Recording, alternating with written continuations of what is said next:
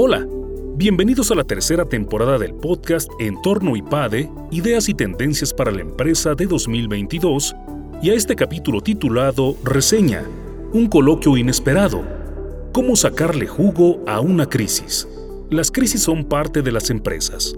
Para lograr salir de ellas, los profesores del área de dirección financiera, Federico de Cuba, Javier Duarte y Lorenzo Fernández, han escrito el libro Un coloquio inesperado, cómo sacarle jugo a una crisis, en el cual te proponen un plan de ocho pasos para sortear las épocas difíciles de la mejor manera. En este episodio el profesor Federico de Cuba nos brinda una reseña de dicha obra.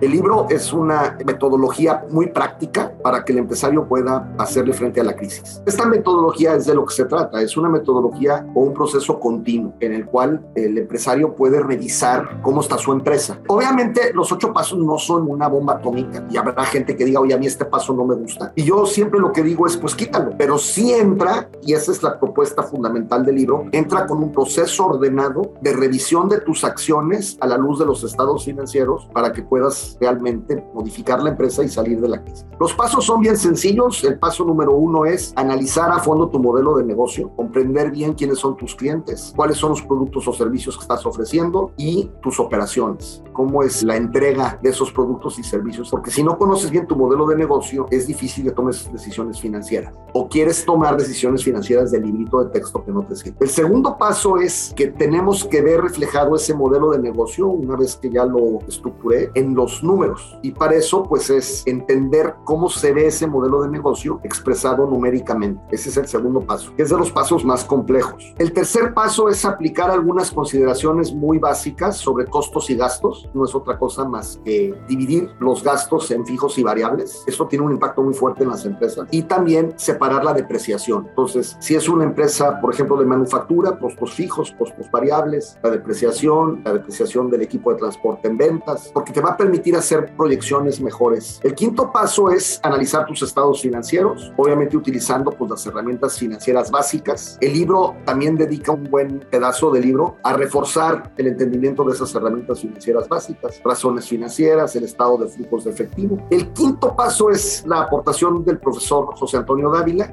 y es con una medición ver cómo va a estar la empresa en la crisis. José Antonio lo que dice en este paso es que el empresario que está siendo golpeado por la crisis necesita un mapa, un plano cartesiano, en donde solamente dos variables son importantes, ventas y liquidez. Lo que nosotros le agregamos al modelo del profesor Dávila fue medirlo. Entonces, a ver, ¿cuánto se le van a caer las ventas a esta empresa? Por una parte. Y luego planteamos 10 preguntas sobre liquidez. Y eso nos permite, en el plano cartesiano, evaluar dónde está la empresa y darnos cuenta de la magnitud de la crisis y de la magnitud de las decisiones que se van a tomar. Ese es el quinto paso. El sexto paso es hacer escenarios. Aquí la propuesta es, ¿qué te va a pasar si no haces nada? Hay empresarios increíblemente que en esas épocas del libro, que ya era agosto, seguían sin hacer nada y con frases tipo de Dios provee, ¿no? Y cosas de esas. Entonces ahí planteamos ese paso que es, ¿qué va a pasar con tu empresa si las ventas se te caen en esta magnitud y tú no haces nada? La intención de esto es que el empresario reaccione hacia lo que le puede pasar a la empresa y lo que puede pasar a la empresa es que pueda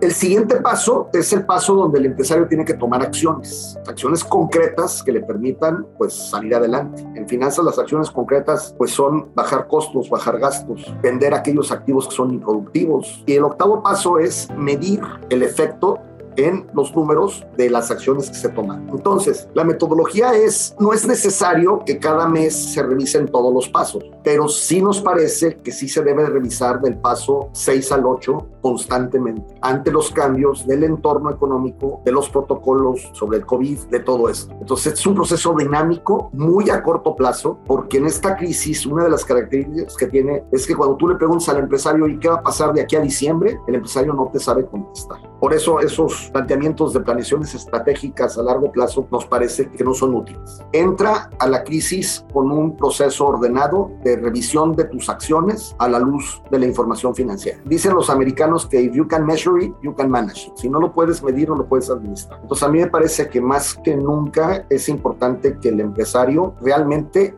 entienda el efecto de sus acciones en los estados financieros como dije, es algo muy práctico, no hay ecuaciones ni hay regresiones, es simplemente el, a ver, pues necesitas plantearte cómo vas a sacar la empresa adelante, incluso porque si ves que realmente no la vas a poder sacar adelante, bueno, pues a ver, es momento de decidir, a nadie le gusta, ¿no? Pero es el momento de decidir mejor ahí parar. Creemos que la metodología funciona, como te dije, el libro salió por la puesta en práctica de varios empresarios, pensamos de alguna manera que es una muy buena ayuda para poder enfrentar la crisis cuando estás perdido, cuando no sabes por dónde ir. Creo que también el libro refuerza esa parte que a veces al empresario le falla, que es la importancia de los estados financieros y de reflejar todo con números. Es a veces curioso, pero las empresas te dicen la visión 2025 y la misión 2025 y cuando revisas sus números, pues los números están fatales o no reflejan la realidad. Es un libro de finanzas para principiantes. No por eso quisiera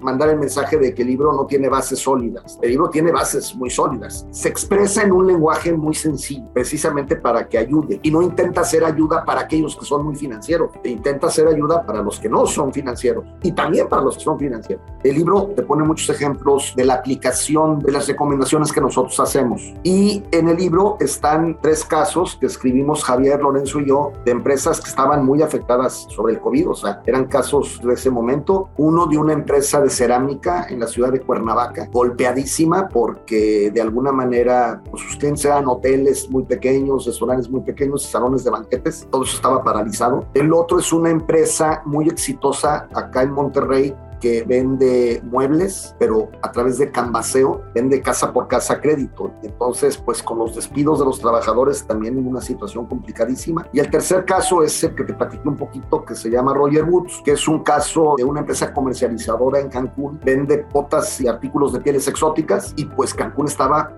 totalmente parado. De alguna manera, pues son casos que le plantean al lector del libro el qué deberías de hacer para de alguna manera poder salir adelante. Suscríbete a nuestro canal de YouTube IPADE News Media y visita ipade.mx diagonal blog.